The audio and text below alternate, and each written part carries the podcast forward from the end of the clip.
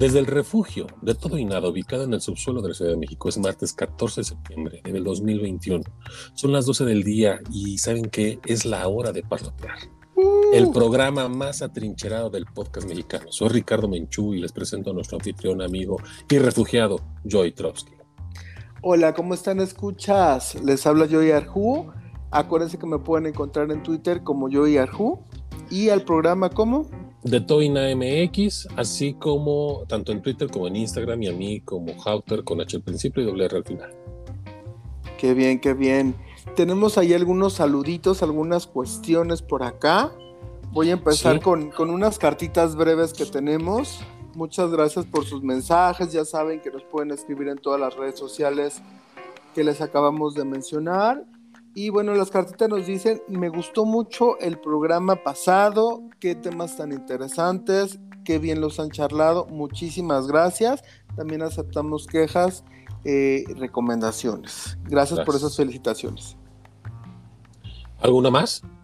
No, son No. todo lo que tengo. Ah, bueno, yo sí, este, una felicitación de cumpleaños para Ramón Herrera de Huauchinango, Puebla, este, para Jean-Claude Van Damme, que cumpleaños el 19 de septiembre, y, pa- y un saludo y un abrazo para Manolo de Acapulco, que, que la pasó medio mal aquí en estas este, eventualidades sísmicas de, En de la semana temblores. pasada. Sí, caray. Híjole, pues nuestro, nuestro saludo, nuestra felicitación para Ramón, para Chanclón y la verdad es que todo nuestro cariño y afecto para Manuel. Y toda la gente de Acapulco y de Guerrero, que Claro, realmente también. también. la pasaron mal. Así que ánimo, estamos con ustedes y en, un- y en un chico rato también aquí nos va de la fregada con los temblores. Este, pero bueno. ¿Qué no, tenemos ánimo. de menú? Exacto, pasando a temas un poquito más contentos. El aperitivo, fenómenos naturales. Plato fuerte, aborto y la prevención del suicidio. Y de postre, el 11 de septiembre del 2001. Así que ah, vamos a arrancar para pasar rápido el, el- el trago amargo. ¿Te parece bien? Me parece perfecto. Comenzamos.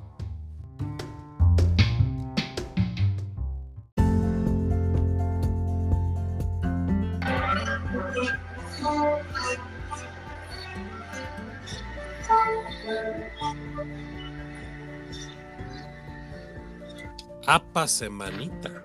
No, bueno, una semana tremenda, o sea, la madre tierra, pero se fue con todo en todos lados. Nos dio el líder. Sí, o sea, este, eh, tuvimos este huracán Olaf que ya se, se fue degradando, le afectó muchísimo a Baja California Sur con intensas lluvias, con ráfagas de viento de 100 a 120 kilómetros, algunos chubasquillos en Sinaloa, en Nayarit, luego viene el, el deslave del Cerro del Chiquihuite, el, el- viernes 10 de septiembre se fue ese des- deslave, dos y media de la tarde, y pues se desprendieron nada más toneladas y toneladas de tierra. Eh, el Cerro Chiquihuite, para los que no los conozcan, está en el municipio de Tlalnepantla, Estado de México, y pues realmente no hay una, todavía una explicación oficial para, para lo que pasó ahí. Y pues para, pues ¿por qué no? Ya se viene, como le, le llaman algunos ya por tradición, septiembre, el mes de los temblores. Eh, pues el martes 7 de septiembre, como muchos sentimos, un temblor de magnitud 7.1 a las 20 horas con 47 minutos, que tuvo 210 réplicas y la mayor de 5.2. Por eso es que no la sentimos tanto. Y bueno, mucha gente menciona que pues hace referencia y recuerdan con el temblor de hace cuatro años, del 2017, con una magnitud de 8.2 y el subsecuente del 19 de septiembre. Fíjate que, bueno, tú ahorita acabas de comentar algo de que no hay mucho que decir sobre lo de la de Chiquihuite. Vamos a hablar de tres temas en especial muy rápidamente. Tula, la inundación de Tula. Eh, 14 personas mueren en un hospital porque la planta de emergencia estaba a nivel del piso, con la inundación dejó de funcionar y sus respiradores también, y entonces eran, eran enfermos hospitalizados por COVID y pues sin respiradores fallecieron. Dos, Ecatepec. Una serie de problemas en la infraestructura, eh, tanto de desagüe como todo lo que es la infraestructura hídrica, eh, muy sucias las calles, eso no es nada más del gobierno, eso es parte también del ciudadano. Eh, una serie de asentamientos irregulares en cerros, como en el del Chiquihuite. El Chiquihuite es un cerro que está en la colindancia entre la Gustavo Madero y Tlanepantla, al norte de la ciudad. Y son cerros que ya lo hemos platicado aquí con anterioridad, eh, fueron creciendo sin ningún tipo de desarrollo urbano. Es decir, la gente llegaba, se sentaba, tomaba posesión y el gobierno, pues para no echárselos encima, los dejaba y entonces fueron acabando con todo lo que era la, pues, los árboles, que son los grandes, ahora sí que contenedores naturales para que no haya este tipo de deslaves. Se quitan los árboles, llegan las casas y pues ahí están los resultados. Es decir, la palabra clave es prevención, ya sea de los que somos ciudadanos de a pie, ya sea de los gobiernos, pero la realidad es que creo que la Tierra ya nos dijo, párenle a su despapalle porque neta no vamos a poder. No vamos a poder, tú lo dijiste hace ocho días, eres brujo. Este, empezaste saludando con lo de, del mes de, de, los temblores y burros. Al, a las pocas horas este, vino uno que la verdad. ¿Qué tal lo sentiste el temblor? Es lo que te iba a comentar. Este, sí lo sentí fuerte. Es decir, no soy una persona que se espante tanto con los temblores, porque pues al final del día chilango y al final del día estoy muy acostumbrado a ellos, pero este sí me llamó mucho la atención lo largo, lo largo del, fenómeno. Exacto, digo, yo no, no, no, no chilango completamente, medio chilango, eh, también acostumbrado a, los temblores y la verdad es que eh, yo no está muy bien lo que voy a decir, no, no, no tomen nunca ese tipo de acciones, pero yo no soy mucho de salir de donde esté cuando hay un temblor. Eh, cuando escucho la alerta sísmica, porque pues a veces muchas han sido en vano las alertas sísmicas, otras ah, han sido de que es un temblor muy rápido y bueno, pues, mm, para mí no vale la pena, no lo hagan ustedes en casa. Y en esta ocasión eh, sí duró bastante, como lo mencionas, más que la intensidad, no paraba para mí fue bastante largo. Así es. Fue un momento que dije, híjole, no, no, no, no, no, ya. Y cuando ya estaba a punto de salir, ya mis vecinos iban regresando. Entonces estuve casi por salir al final, cuando terminara, pero sí, sí, sí, para mí lo... Estabas por salir por ahí del miércoles a las 10 de la mañana, ¿no? no, ya estaba yo abriendo todo para para salir cuando vi que ya regresaban los, los vecinos, así que pues ya no le vi mucho sentido, pero sí, la verdad es que lo que más me sorprendió fue la duración, no, no me había tocado uno que yo recuerde tan largo rápidamente hiciste maletas, preparaste tus, este, tus documentos. no, nomás te llevó tres horas para poder salir. Fíjate que sí, la verdad es que fue una, eh, bueno, por ejemplo, este, nos comentan, ¿no? Este, que en Acapulco las réplicas se sentían de la misma magnitud, obviamente por la cercanía claro, de la bahía. Eh, y por lo alto en la superficie, porque no fue tan profundo, este, no había riesgos de este, maremotos, porque pues, realmente fue a, nada de la bahía, ¿no? Creo que cuatro kilómetros, no sé, una cosa de, nada. Que hablando ya de lo que es realmente pues, las dimensiones del planeta, pues no son nada. Entonces, este, sí, la gente de, de, Acapulco, de Guerrero en general, la pasaron muy mal. Este, volvemos a lo mismo, la infraestructura, eh, se está haciendo viejo Acapulco y entonces eh, encontramos con que pues ya, ya, ya nuestras instalaciones ya no están como para aguantar tan, tanta sacudida. Sin embargo, aguantaron, están bien, pero sí hubo, sí hubo este, ahí situaciones. Un señor que perdió el control de la motocicleta y terminó estrellándose contra un poste. Creo que hasta ahorita es la única persona que tenemos reportada como, como fallecido. Pero, eh, pues, y, y retomando un poquito esto que suena chusco, pero que no lo es mucha gente empezó luego, luego a hacer eh, comparativas con el año 2017, donde tembló el 7 de septiembre Y posteriormente, el 19 de septiembre, cuando todos creímos que era un simulacro de la alerta sísmica, pues resulta que volvió a temblar.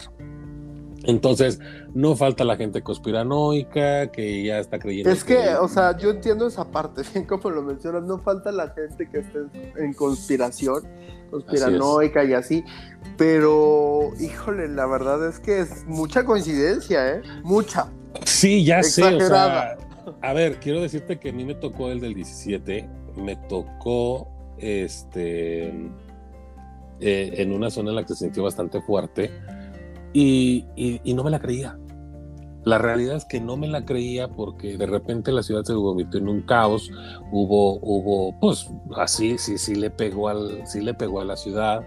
Fue, fue una circunstancia de, de que para quienes no han vivido aquí no lo saben, no saben cómo se puede afectar la vida de una ciudad y obviamente, bueno, la vida de tantas personas que fallecen en, un, en, un, en una tragedia como esta, porque de repente las calles se paralizan. A ver, no hay celulares, no hay líneas telefónicas fijas, no hay este, red eléctrica, no hay semáforos, hay un caos, todo el mundo quiere llegar a sus destinos, todo el mundo quiere llegar por los suyos, las escuelas se vuelven puntos de encuentro de que tú vas a recoger a tus niños, pero pues la verdad es que para llegar, ¿no? Entonces, eh, eh, esto se los digo porque realmente es importante para la gente que no lo ha vivido, cómo se puede convertir en cuestión de segundos un caos total.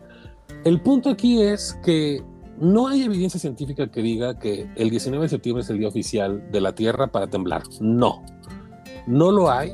No hay ninguna razón para creerlo. Sí fue una coincidencia maquiavélica que el día que se cumplían años del temblor del 85 volviera, volviera a haber un temblor, pues no igual de destructivo, pero sí pero por ahí va, por ahí va. Muchos por ahí decían, ¿no? Que por ahí sí se acordaban y, también fue destructivo. Igual, obviamente, nada comparable con el 85, pero también por el tipo de construcciones. Eso es a lo que yo quería llegar. Exacto. Pero del, del dolor y de la intensidad, mucha gente dice que igual o peor. No, yo sí viví los dos. Este, no, o sea, te puedo decir que a lo mejor el del 17 lo sentí como la réplica que se vivió el 20 de septiembre del 85. Pero el del 19 de septiembre sí era una cosa, híjole, de, de, de, ponerte la piel chinita. Y por otro lado, y esto es algo que creo que, que cierra muy bien eh, lo que venía comentando de la prevención, a partir del 85 la Ciudad de México aprendió a construirlo aprendió a darle importancia a, lo que eran las normas de seguridad, aunque hay gente que todavía se le olvide, se la quiere este, pasar por, por, este, por alto, pero la verdad es que la ciudad aprendió a construir y, a, cuidarse y a entender el por qué. Entonces, así como después de lo de lo bombo aprendieron de lo de los incendios, bueno, pues aquí también, o sea, se aprendió desafortunadamente ya con el niño ahogado, pero empezaron a mejorar la, calidad de las estructuras, de las construcciones, los permisos y, bueno, salvo Repsamen, ¿no? que, ahí fue una salvajada de la actual jefe de gobierno, pero, pero el punto aquí es que la ciudad empieza a estar un poquito más preparada.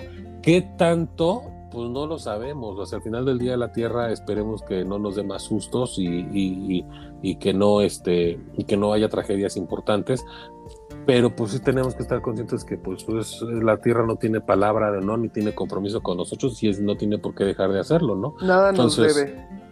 Exactamente, al contrario, nosotros le debemos mucho a ella y por eso es que también estamos viviendo inundaciones y por eso es que también estamos viviendo huracanes tan destructivos. ¿Por qué? Porque no hay eh, follaje, porque no hay, no hay árboles que frenen este, este tipo de fenómenos este, naturales. Eh, ¿Qué pasó hace uno o dos años, creo? Creo que fue el último año de Peña Nieto, en el que este, venían que la madre de todos los huracanes y que iba a pegar en la costa Pacífico y todo. Llegó a la Sierra Madre Occidental y vámonos, ahí desapareció. ¿no? Entonces, claro, pues teníamos cerros y teníamos árboles y todo, pero ahorita que se está poniendo tan de moda la deforestación y que, y que van a deforestar para que luego les den que 5 mil pesos para cuidar con lo de sembrando vida y todo eso, le estamos en verdad dando en la torre a zonas que no deberíamos y que lo único que nos está haciendo es que pues, nos están dejando pelones para que, pues ahora sí que en vez de que se frene con los árboles, pues se va a frenar con nuestra casa, ¿no? Hay que tener mucho cuidado, así que no se confíen, no nada más el 19 de septiembre puede haber temblores, puede haber cualquier día, así que no vivamos con miedo, pero sí vivamos precavidos. Sí, totalmente. La verdad es que mucha gente que sí vive con miedo septiembre, eh, no diría que yo soy una de esas personas porque realmente no me da mucho miedo los temblores. Eh, yo sé que está un poquito mal, pero fíjate que sí, siempre que llega septiembre hay ahí como un feeling de, ay, hay que estar precavidos, hay que estar precavidos, no nos queda de otra. Pues a cuidarse y a no dormirse. Y si se duermen, acuérdense, duérmanse con botas para que si hay inundación, no se les mojen los pies cuando salgan. duérmanse con croquetitas en el bolsillo para que los encuentren los perros buscadores. bueno, bonitos deseos.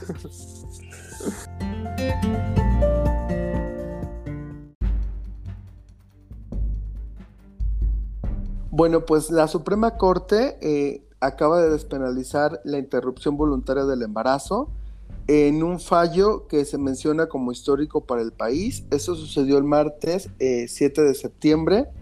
La Suprema Corte de Justicia de la Nación declaró que es inconstitucional criminalizar el aborto de manera absoluta por parte de mujeres y personas gestantes. Los ministros invalidaron por unanimidad la legislación del Estado de Coahuila que imponía de 1 a 3 años de cárcel mucha gente dice, ¿qué pasó acá? ¿El, aborto va a ser eh, legal en todo el país? ¿Cómo funciona esto? Pues realmente es un paso previo y consiste en lo siguiente, o sea, el fallo solo está obligando a Coahuila a que modifique su código penal, ¿ok? Las leyes de Coahuila no pueden estar más como estaban antes, tienen que hacer una modificación. Entonces, esto no supone que el aborto ya sea legal en todo México la despenalización no afecta a todos los estados automáticamente, ni los obliga a cambiar sus legislaciones locales. Sin embargo, lo que sí establece es un precedente judicial para su aplicación en todos los estados mexicanos. ¿Qué significa esto? Eh, las razones que mostró la Corte obligan a todos y todas los jueces que pueden existir en México, tanto federales como locales, para que eh, puedan tomar el mismo criterio. ¿Ok? ¿A qué se refiere esto? Bueno, pues que al resolver casos futuros deberán considerar que son inconstitucionales las normas penales que criminalicen el aborto. Como en un cierto resumen, vamos a dejarlo así. Los jueces estatales deberán aplicar a partir de ahora el criterio de la Suprema Corte de Justicia de la Nación, aunque sus leyes estatales consideran el aborto como un delito. Conclusión, ningún juez de ningún estado eh, va a poder criminalizar el aborto, independientemente de que solo haya atacado para eh, modificar las leyes del estado de Coahuila, las razones que dio la Suprema Corte tendrán que acatar todos los jueces. O sea, nadie puede meter a la cárcel a una persona por eh, interrumpir de manera voluntaria eh, su gestación, incluso si su estado lo contempla. Y bueno, fue un, fallo histórico porque solamente tenemos cuatro estados que tenían esta despenalización del aborto, que es Veracruz, Hidalgo, Oaxaca y Ciudad de México. Obviamente ahora se une Coahuila por parte de la Suprema Corte, no, no fue tan voluntaria la, bueno, perdón, perdón. Lo que pasa es que una cosa es legalización del aborto, como son en los cuatro estados que, nombraste, y otra cosa es despenalización del aborto, ¿o me equivoco? Sí, sí, sí, son cosas eh, distintas, pero al final de cuentas esto es un primer paso para la legalización, porque como lo estábamos comentando, eh, al final de cuentas ya nadie va a poder ser criminalizado por abortar en ningún estado, porque la Suprema Corte ya dijo que no se puede. Entonces, aunque los demás estados no lo quieran legalizar, pues no lo pueden criminalizar. Entonces se puede quedar, si quieres tú, como en un tipo limbo. A lo mejor ellos no van a, dar todas las condiciones para que se haga un aborto como lo tiene ya Ciudad de México bien estructurado, como seguramente Veracruz lo va a tener en un futuro porque eh, apenas se aprobó. Entonces seguramente tienen todavía un, caminito ahí para hacer eh, los instrumentos, de cómo se va. Obviamente de, los más avanzados en estas cuestiones es la Ciudad de México. Entonces, si bien no los estados no van a tener como toda esta maquinaria, no pueden criminalizar a nadie. Entonces, básicamente, eh, para todo el país, eh, queda libre de cargo cualquier persona que quiera interrumpir su, su gestación voluntariamente. Sí, aquí hay, aquí nada más me gustaría como que tratar de traducir, a ver si no me sale peor, eh, tratar de traducir al lenguaje común y corriente lo que, lo que estamos, lo que nos estás explicando. Eh, cuando una persona abortaba en ciertas, eh, bueno, en 28 este, de nuestras 32 este, entidades federativas, podía ser acusada de un crimen y poder ser metida a la cárcel. De hecho, hay muchas mujeres adentro de la cárcel por haber llevado a cabo un aborto. Entonces, lo que está haciendo, acuérdense que la, Suprema Corte no hace leyes, la Suprema Corte analiza la correcta ejecución de las mismas.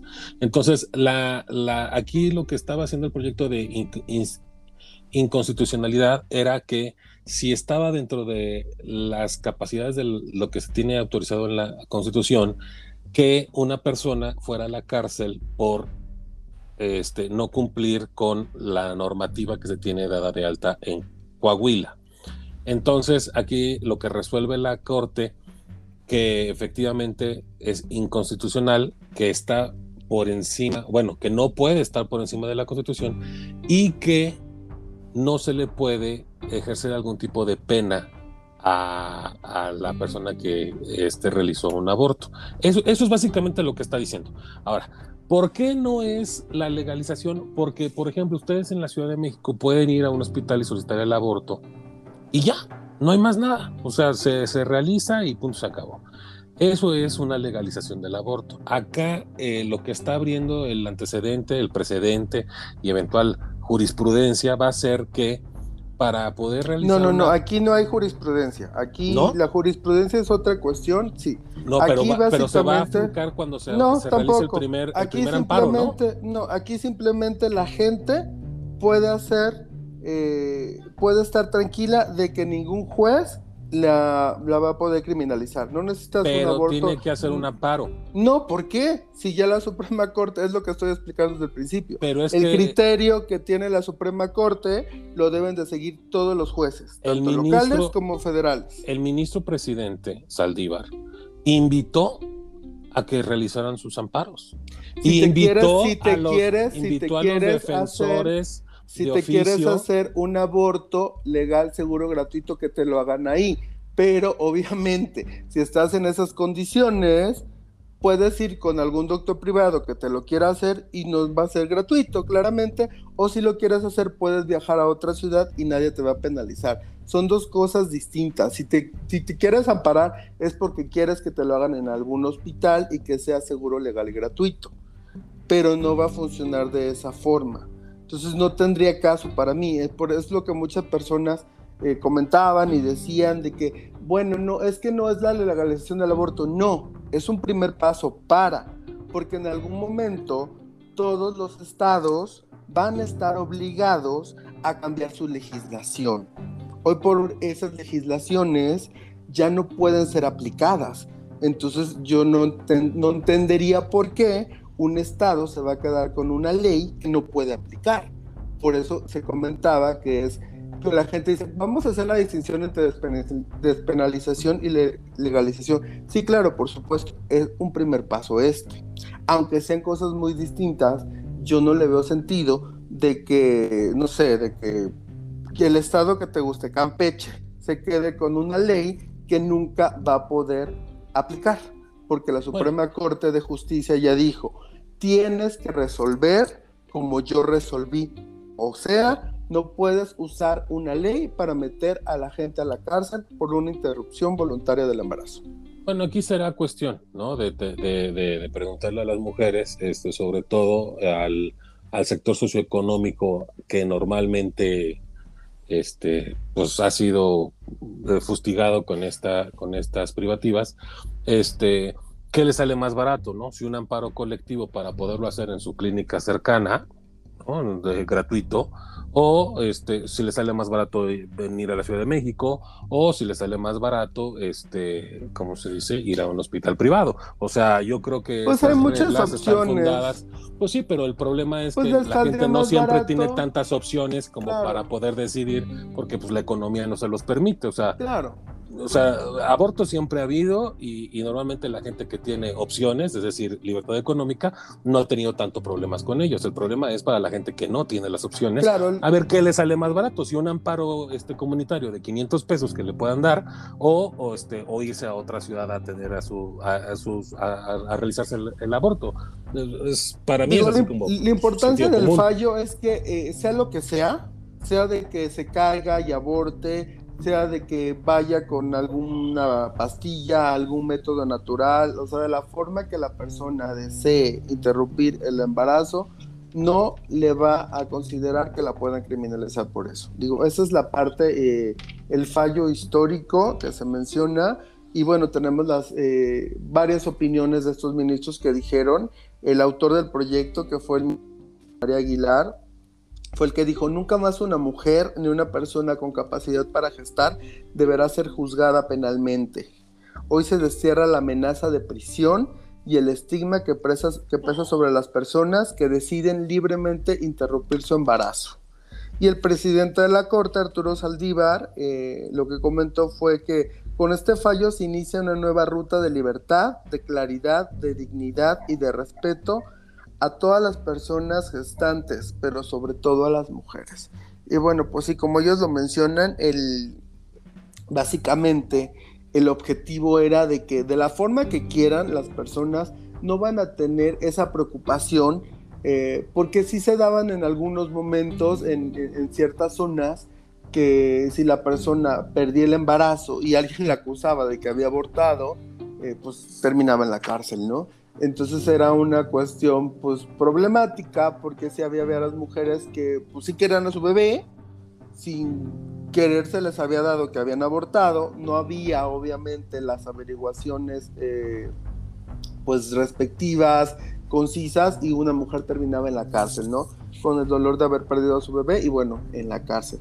Entonces esto lo que hace es que ninguna mujer pise una cárcel por la interrupción del embarazo. Yo aquí desconozco cómo está el sistema en el sentido de que, por ejemplo, al quedarse en el limbo, si realmente eh, pueden ser llamadas a presentación, a audiencia, o, es decir, hasta dónde puede llegar. Ya sabemos que no van a poder estar en la cárcel, pero qué tan engorroso puede ser el proceso para evitarlo. Pero pues es que aquí dice que ya no te criminalizan.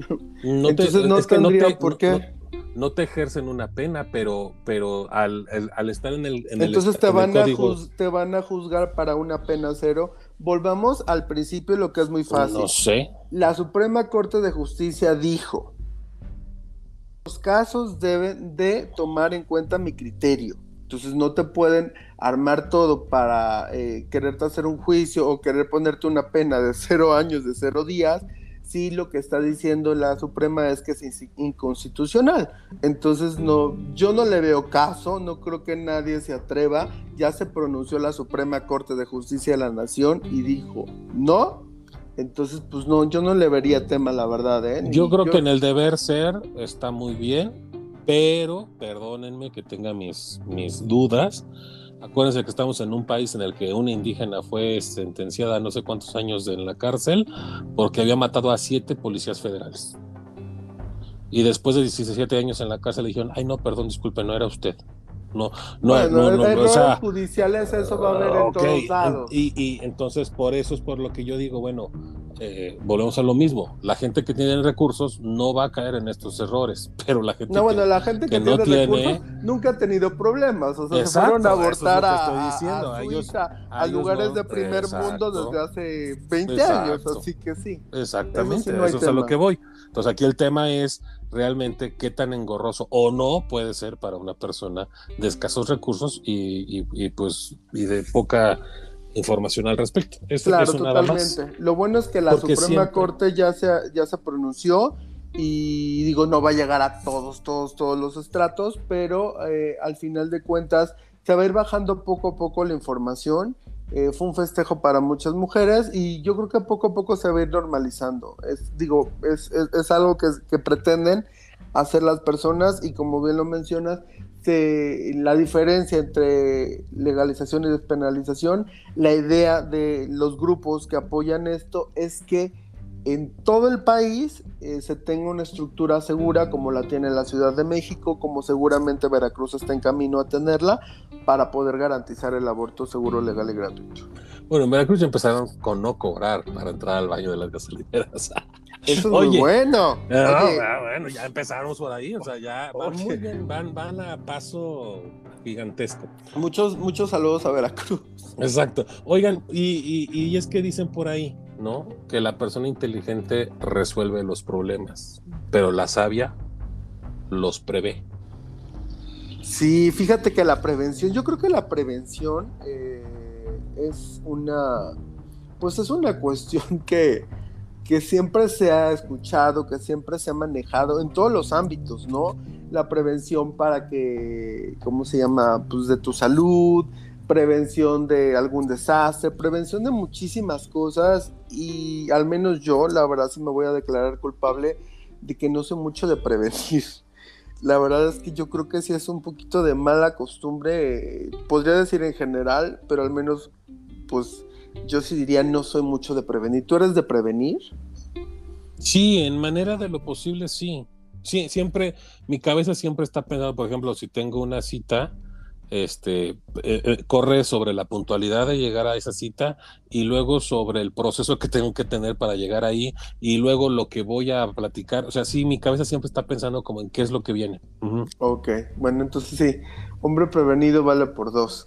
Pero bueno, aquí vamos a hablar de la prevención del suicidio, que es un, es un tema que ha cobrado mucha relevancia, eh, tanto porque se han incrementado los, los casos de suicidio de las personas, y porque se le está dando una visibilidad a la depresión que años atrás pues no se trataba, era como un tipo estigma, la gente no hablaba por pena, por lo que, por lo que fuere, pero hoy en lo que es la salud mental eh, se está dando más eh, hacia todas las personas. Se ha ido pues de cierta forma generalizando, lo cual me parece formidable, para que sea muy sencillo, muy fácil, muy cómodo decir estoy yendo a terapia o, me siento deprimido o luché contra la depresión o cosas por el estilo y que la gente no se, no se sienta juzgada. Entonces vamos a, comentarles que el 10 de septiembre fue el Día Mundial para la Prevención del, del Suicidio, ya tiene un día establecido y nos comentan cómo ayudar a una persona que está teniendo pensamientos suicidas. ¿ok? ¿Cómo y lo primero que tienes que saber para identificarla. Identificar, exactamente. Cómo reconocer si alguien los tiene, ¿no? Aunque no toda la gente presenta los mismos síntomas o, los señal, o las mismas señales, podemos ver como cambios en su forma de hablar, su comportamiento o el estado de ánimo, ¿no? Por ejemplo, uno que es eh, muy específico, su tono de voz es plano cuando solía ser animado. Si tenemos una persona que tenía un tono de voz que siempre era como muy alegre y de repente es así como súper plano, como triste, pues es una señal de alerta, ¿no? ¿Está durmiendo más o está durmiendo menos tiempo? El trastorno del sueño siempre es un buen indicativo de alguna depresión o de algún cambio de ánimo, ¿no? Está menos interesado en socializar, ese también es otro indicativo, y muestra un enojo o cambio de humor extremos, ¿no? Este pues sí realmente hay que, hay que como que irlo juntando porque los cambios de enojo eh, o cambio de humor es como síntoma de varias otras cosas y no solo de esta depresión. Si dice frases que indican que se siente sin esperanza, por ejemplo, un no sé por qué estoy aquí o un a veces no quiero despertar, o también algunos eh, hablan de sentirse como atrapados, tener un dolor insoportable o ser una carga. Otras personas pueden manifestarse como ansiosos, como agitados o empezar a consumir más alcohol o drogas. ¿Ok? Eso es parte de ir reconociendo si alguien pudiera tener pensamientos suicidas. ¿Y qué hacer por esa persona? ¿Cómo le podemos ayudar? Si alguien te preocupa, pues ve con él, habla de forma abierta, honesta y sin juzgar. Acuérdense que la mejor ayuda muchas veces es simplemente escuchar. Eh, un pues un franco, un directo, ¿cómo estás? He notado que estás durmiendo más de lo normal, quiero apoyarte. También le puedes preguntar directamente. No trabaja en sus horas de trabajo, no, digo, no duerme en sus horas de trabajo. También, también puedes preguntar directamente y animarle a buscar tratamiento. Si cuenta que no sabe si puede aguantar más o que tiene un plan para lastimarse, eh, en el que no puede dejar de pensar, pues realmente ya puede ser necesario que se le lleve urgencias o que pueda buscar ayuda profesional.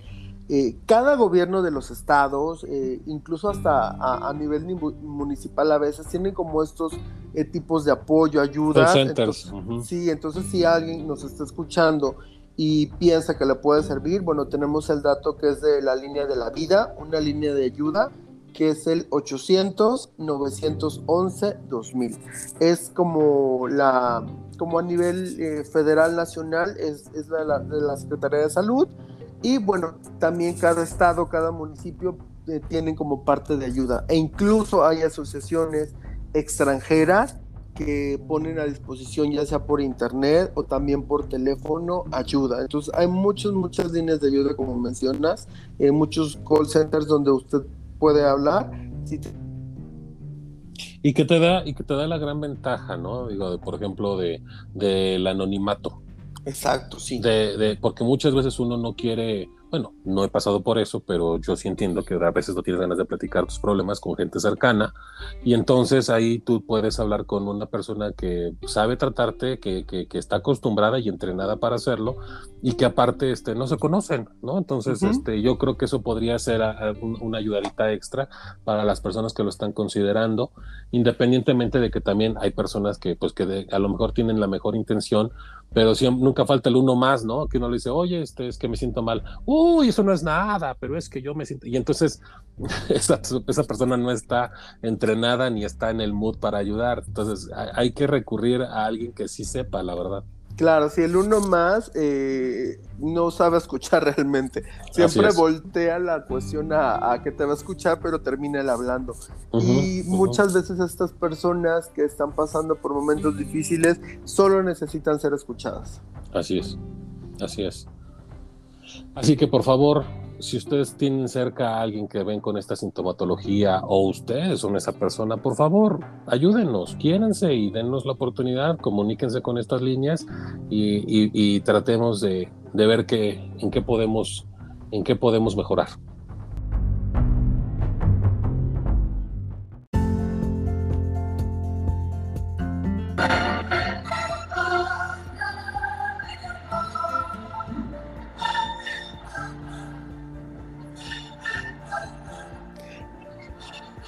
Hasta la piel se me pone chinita con esa canción y con lo que traemos de postre. El 11 de septiembre.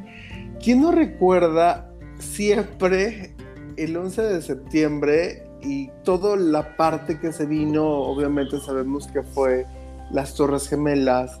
Eh, pero toda esta parte de paranoia, de conspiraciones, de teorías, de temor, cómo nos cambió la vida realmente a todos, ¿no? Yo creo que en algún momento al menos eh, su servidor no estaba tan consciente, era bastante joven cuando eso sucedió, hace 20 años, si no, si no me está fallando. Así es. Y no, y no entendíamos como tal cual las consecuencias de lo que estaba pasando, ¿no? Sabemos que era Estados Unidos, el, el gran imperio que no podía ser tocado y había muchísimas cosas que, que venían alrededor, ¿no? Eh, algunas más populares, como que la película de Spider-Man, la 1, que en ese momento iba a salir, eh, se retrasó porque había escenas donde Spider-Man se columpiaba con sus telarañas de las, de las Torres Gemelas y tenían que evitarlo por respeto. Eh, también esa parte de que sabíamos que iba a haber mucha, pues mucha más seguridad en los aeropuertos. Cualquier cuestión que dijeras, cualquier gesto que hicieras, ya estaba como tomado mal. Era una paranoia aún así justificada. Portadas de discos que se tuvieron que cancelar. Claro. Porque traían como icono las Torres Gemelas, así es.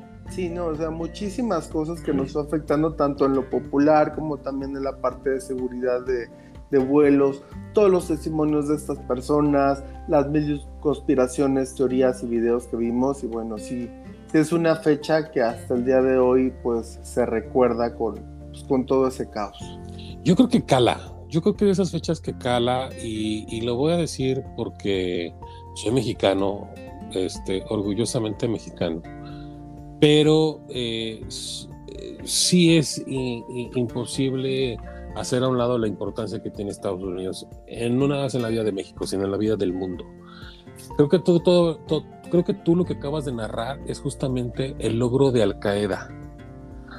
No se les olvide que se les dice terroristas porque lo que quieren es generar terror lo que ellos quieren es que nadie se sienta seguro en su casa, que nadie se sienta seguro en su trabajo, que, la gente realmente viva con miedo. Y lo lograron, lo lograron. definitivamente.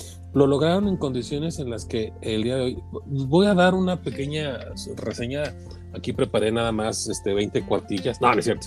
Este, una novela una novela. que pronto vas a este, publicar. exactamente, entonces, este, muy discretamente el comercial. No, miren, por ejemplo, fueron casi 3.000 personas muertas en lo que es el atentado como tal. A las 8.46 del 11 de septiembre de mil, del 2001, perdón, el vuelo 11 de American Airlines se estrella contra la torre 1 del World Trade Center. 16 minutos después, ya que se habían presentado todas las televisoras a cubrir el evento de que un avión se había estrellado en una de las torres, se estrella el vuelo 175 también de American Airlines en la segunda torre. Esto es baseadísimo porque para que se den una idea, yo pues no estaba tan joven como tú, pero tampoco estaba tan, tan, tan, tan, tan ruguito. Bueno, el punto es que yo estaba en una edad en la que estaba comprendiendo muy bien lo que estaba pasando. Estaba escuchando una estación aquí en la Ciudad de México que se llama WFM, no me acuerdo si era Sopitas, quién era el que estaba al aire. Y de repente dice, nos vamos a Un conectar. Un saludo a Sopitas, si nos está escuchando por ahí. Y de repente dice, nos vamos a conectar con Lourdes Ramos y con Jorge Berry, que eran los titulares de los servicios de, de información de, Televisa de las mañanas. Y entonces está narrando Jorge Berry y Lourdes se están haciendo un enlace con el, con, con el corresponsal que está en Nueva York. Y es impresionante cómo Jorge está narrando que se acaba de estrellar un avión, que no saben de qué tamaño, que no saben qué, pero el chiste es que está. Y cuando ellos están dando la nota y el, y el, este, y el reportero de allá está dando la nota con espaldas al World Trade Center, Lourdes dice, y se está estrellando otro. Dice, un segundo avión, empieza a decir Lourdes, un segundo avión se acaba de estrellar. En ese momento el, el, reportero dice, no, son de las explosiones que se oyen. Y así como que diciéndole, no, idiota, voltea, la segunda torre ya está en fuego. Son imágenes que se van a quedar, yo creo que, pues hasta que me dé Alzheimer o, no, porque son imágenes muy fuertes. Yo venía manejando, obviamente yo le aceleré para llegar a mi oficina y empezar a a escuchar, a, ver lo que estaba pasando, porque pues por más que te lo narre, no es, no es una imagen, es, es, es tremenda, ¿no? Eh, minutos después sabemos que el avión 77 de American eh, se estrella contra lo que es un, un, un, lado del Pentágono en Arlington, Virginia. Y el vuelo 93 de United Airlines este, de una manera que yo no podría decir otra más que heroica, los pasajeros logran tener el control del, del avión y evitan que se estrelle donde pensaran que se iba a estrellar. Algunos decían que en la Casa Blanca, que en el Capitolio, que lo que sea. El chiste es que logran desviar, el, ellos mueren porque ellos saben que van a morir, ninguno de ellos era piloto.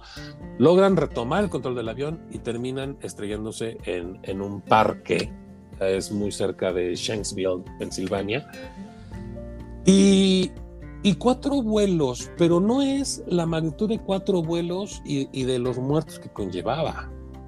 Es que el espacio aéreo más circulado, más, bueno, sí, ¿cómo se podría decir? Más, más este, transitado del mundo, que es el, el espacio aéreo de Estados Unidos, estaba completamente eh, cancelado, estaba cerrado. Los únicos aviones que estaban en el vuelo era el Air Force One con sus dos réplicas, porque ustedes saben que tienen dos señuelos, y sus respectivas escoltas. Eh, George Bush, que era el presidente en aquel entonces de Estados Unidos, estaba en una escuela en Florida. Eh, está la escena en la que él está leyéndole unos libros a los, a los niños y de repente llegan y le avisan del primer atentado. Este ya era obviamente un hecho. Repito, el único, los únicos vuelos eran los del avión presidencial de Estados Unidos y era un caos, era un caos. No sabíamos realmente hasta dónde iba a llegar. Yo me acuerdo de una nota, no sé si fue ingenuidad o fue eh, inocencia o, qué fue, que el World Trade Center de la Ciudad de México fue también, este, eh, ¿cómo se dice?, evacuado. No algunos pensaron que era como que un atentado contra todo el World Trade Center. No, no era contra el World Trade Center, era un atentado contra Estados Unidos y, comandado pues por Osama Bin Laden, quien se convirtió a partir de ese momento, a partir de que fue relevado que, que él fue el autor intelectual, se convirtió en el enemigo número uno de Estados Unidos, perseguido en todo el mundo. No hay que olvidar que la invasión de Estados Unidos a Afganistán se da justamente porque él estaba refugiado en Afganistán esta salida de afganos, esta salida de, Afganistán que está pasando ahorita Estados Unidos y de la que hemos platicado en episodios anteriores, eh, inicia cuando ellos entran a Afganistán para acabar con los talibanes, para, porque los talibanes siempre fueron muy aliados de Al Qaeda, que lo son a la fecha, y, y que bueno, pues hasta de la cueva lo fueron a sacar, ¿no? Eh, después de ahí vino Irak, que también fue otro socio, otro cómplice. Entonces, ¿De qué estamos hablando? Pues de eso, del terror, del terror que se vivió, del terror que se vive a la fecha, de las consecuencias que estamos viviendo, tú lo acabas de decir muy bien.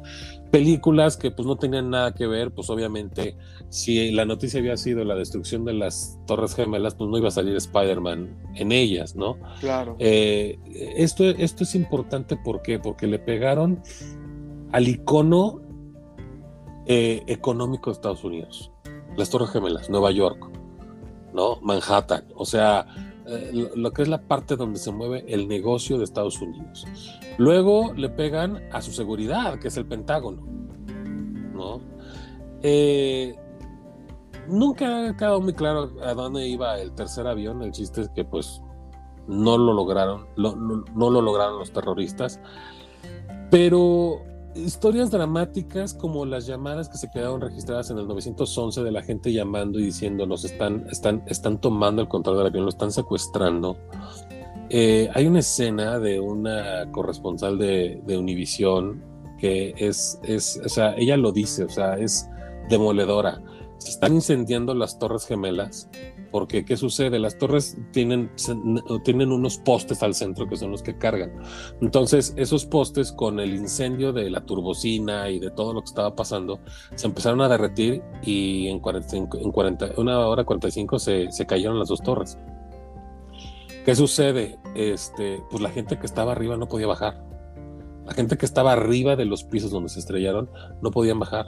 Entonces, esta, esta corresponsal eh, está, está cubriendo la nota y de repente empiezan a gritar, jumpers, jumpers. Pues los jumpers eran los saltadores, era gente que en su desesperación por, pues ya, o sea, por no morir calcinado lo que fuera, este, se estaban empezando a aventar al vacío, ¿no? Sí, esas imágenes son muy fuertes. Sí, sí, sí. Y ella, y ella dice, no, no, no, es que en verdad eh, nosotros decidimos girar la cámara para no grabarlos, pero voy a tener lacrado en mi cerebro eh, eh, cómo se escuchaban los cuerpos a la hora de estrellarse contra la banqueta, ¿no? Entonces, son escenas, son momentos hay gente loca y responsable, que ya saben, los uno más de los que platicamos hace un rato, que, ay, es que ha habido otros atentados, es que ha habido, ay, sí, sí, sí, sí, sí. A ver, sí, Estamos hablando de lo que se conmemoró el 11 de septiembre. También hubo un 14 de marzo en, en, España con el atentado en el, en el tren. Y, y, también en el 93 hubo otra bomba en el World Trade Center, en el estacionamiento, también por Al Qaeda. Es decir, o sea, sí, siempre ha habido y es una desgracia. En las guerras difícilmente se puede nombrar a un victimario y una víctima. Aquí pasó lo que tenía que pasar. Eh, desafortunadamente, y a la cuenta de 20 años, pues nos damos cuenta que ISIS sigue siendo horrible, los talibanes siguen siendo horribles, este, Estados Unidos pues sigue siendo horrible. Factor humano. Al final del día, factor humano. Y tristemente nos damos cuenta que estamos donde empezamos, que no ha habido ningún avance en muchas cosas, que hay cosas muy, muy, muy reconocibles a la humanidad y, que creo que vamos por un buen camino, pero creer que esto ya está resuelto y creer que el factor humano no está presente en las tonterías que estamos viviendo es un error. El factor humano está más que vivo y bueno, pues al final del día todos a distinta escala lo estamos padeciendo. Aquí en México lo estamos padeciendo, en Estados Unidos lo están padeciendo, en Medio Oriente lo están padeciendo, en todos lados estamos padeciendo. Entonces, yo creo que aquí no queda más que hacer hincapié en estas cosas, en estos acontecimientos históricos, porque querámoslo no, esto fue historia claro, es que nos tocó vivir, claro, historia que nos tocó vivir y que no la podemos dejar de un, dejar de un lado, ¿por qué? Porque quien no conoce su historia está destinado a repetirla. Creo que esa es la enseñanza, creo que eso es lo importante, eh, darle recuerdo, memoria a aquellos que dieron su vida, bomberos, policías, aquellos que fueron víctimas tanto en los aviones como en los edificios. Y, bueno, este, cuánta gente que, que, tuvo, por ejemplo, cuando se cae en los edificios y se levanta esta nube inmensa de hormigón, este, pues se quedó afectada de los pulmones por estar respirando eso, porque no había ni para dónde irse, ¿no? No podías ver y todo. Entonces, no, no, no perdamos nuestra humanidad, recordemos esto, tengámoslo presente y, también es importante porque, porque estos loquitos, estos loquitos que siempre quieren tener el control a costa de todo y, y, cueste lo que cueste, están más cerca de lo que nosotros nos podemos imaginar. Entonces, eh, no lo permitamos. Siempre, siempre tomemos decisiones con, serenidad, con, paciencia, con información y pues a cuidarnos unos a otros. empezamos, empezamos con este, con, desastres naturales y terminamos con desastres humanos, pero pues así es esto. Sí, definitivamente el hombre matando al hombre. Eh, y como bien mencionas, eh, es algo parte de la historia moderna un atentado que se queda grabado en todas las personas que lo vivieron, que se enteraron, que de cierta forma estuvimos ahí en esas imágenes y pues sí no nos queda más que reconocer a todos esos héroes, la policía, los bomberos, como bien mencionas, las personas que iban en, el avión que no llegó al destino que tenían previsto los terroristas. Y sí, o sea, es algo que, que nos ha marcado eh, de por vida en cuestiones de, seguridad, en cuestiones de también provocar eh, ese tipo de eh, racismo que le llamaban justificado en su momento, no de que la gente le tenía miedo a las personas que usaban cierta vestimenta, que a tantos los tacharon de, de, terroristas, ¿no? Pero también un poco entendible esa parte, no hay que generalizar, pero pues entendemos que era, eh, era un drama, era una crisis, eh, muchísima gente había perdido a sus familiares, habían perdido, si no, eh, sus trabajos, sus esposos, sus hijos, o sea, hubo muchísimos muertos y realmente cambió la vida de muchísimas personas. Así es. Hoy en día padecemos los todo, todo este drama burocrático para poder hacer un vuelo internacional gracias al 11 de septiembre. ¿No? Las aerolíneas que pues, prácticamente quebraron, si no fue porque el gobierno les ayudó a mantenerse. Entonces, son muchas cosas las que se movieron, realmente son muchas cosas las que se siguen moviendo. Yo me atrevería, y digo, a lo mejor va a sonar un poco eh, banal mi recomendación. Hay una nueva película que están anunciando en Prime, se las recomiendo, se llama Instintos Ocultos. No es la próxima ganadora del Oscar, se los puedo asegurar. Sin embargo, creo que retrata y es un experimento muy, muy bien hecho de cómo nos comportamos los seres humanos. Creo que ahí de una manera muy light nos demuestra lo que está pasando aquí en México, aquí en México, y que está pasando en todo el mundo.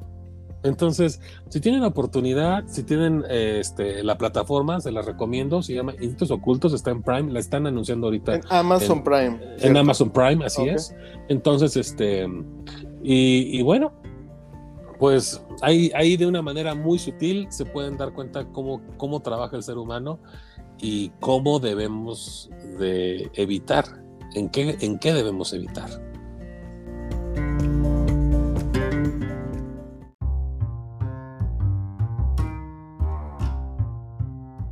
Estimados escuchas, hemos llegado al final de este episodio.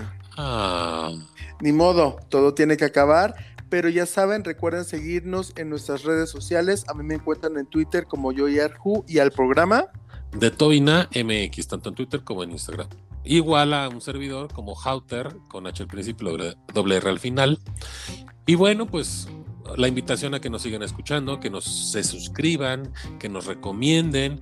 Y miren, la vida es muy corta, no sabemos a qué nos vamos a enfrentar la próxima semana, a qué nos vamos a enfrentar esta semana, si va a ser una inundación, si va a llegar Godzilla, si va a haber terremoto o incendio, qué vaya a pasar. Así que pues este, suscríbanse y únanse a la conversación, ¿no lo crees? Claro, claro. Mientras nosotros estemos de pie, les vamos a seguir mandando cada martes este podcast que ya se está convirtiendo en el favorito de México. Ya saben, recuerden escucharnos por medio de Spotify. Estamos en Apple Podcast y también estamos en Google Podcast.